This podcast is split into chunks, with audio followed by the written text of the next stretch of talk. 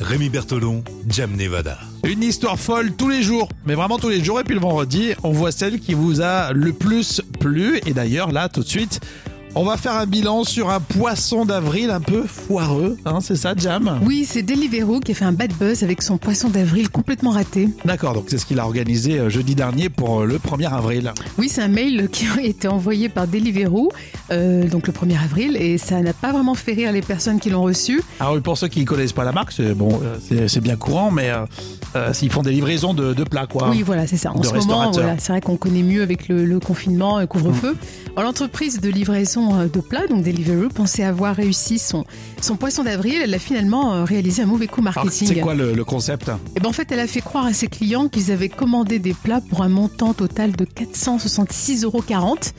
Et en fait, il s'agissait d'une farce. D'accord, donc tu ouvres tes mails, euh, Ouais, tu te dis tiens Deliveroo, il me do- il m'envoie une facture de 466,40 euros, t'as dit exactement, ouais. Ils ont Ah ouais, envoyé. Tu euh, pètes un câble quoi. Ah, mais c'est ça, ils ont envoyé à ses Mais c'est nul parce que c'est pas drôle. Mais pas du tout.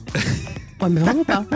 Et donc Deliveroo envoyait ses- à ses utilisateurs un mail quasiment identique à celui qu'ils reçoivent quand ils viennent passer la commande. Donc ça faisait vraiment En plus, crédible. euh, souvent c'est des spams ou des, euh, des mails frauduleux, tu sais, alors tout le monde se méfie. oui. Ah, Si, en fait, ils partent un peu sur ce principe de, se, de faire leur propre faux mail. Alors, C'est c'est vraiment, c'est doublement euh, mal vu quoi. Ah bah carrément. En plus là, il leur a- euh, enfin le- l'entreprise leur a fait croire qu'ils avaient déboursé près de 500 euros pour 38 pizzas, 50 sauces piquantes. Enfin, ils avaient détaillé en Ah plus la commande. Et les personnes sont tombées dans le panneau. Donc euh, Ah oui, donc ils ont cliqué pour aller voir, pour voir Ouais. s'il faut les rembourser ou qu'est-ce que c'était vraiment. Et là, bon, après, plus tard, bon, elles ont lu la suite du mail. Une dernière information qui pourrait s'avérer importante les anchois de ces pizzas sont en fait des petits farceurs. Souriez, le poisson d'avril a encore frappé.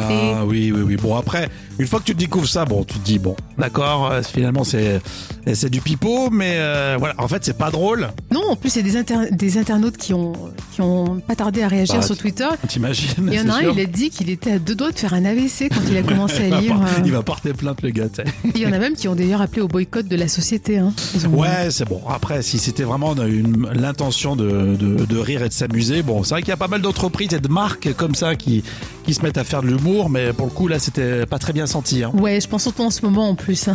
Ouais, exactement. Bon voilà, c'est une histoire folle qui vient d'être racontée par Jam. Vous réagissez maintenant sur les réseaux sociaux ce vendredi.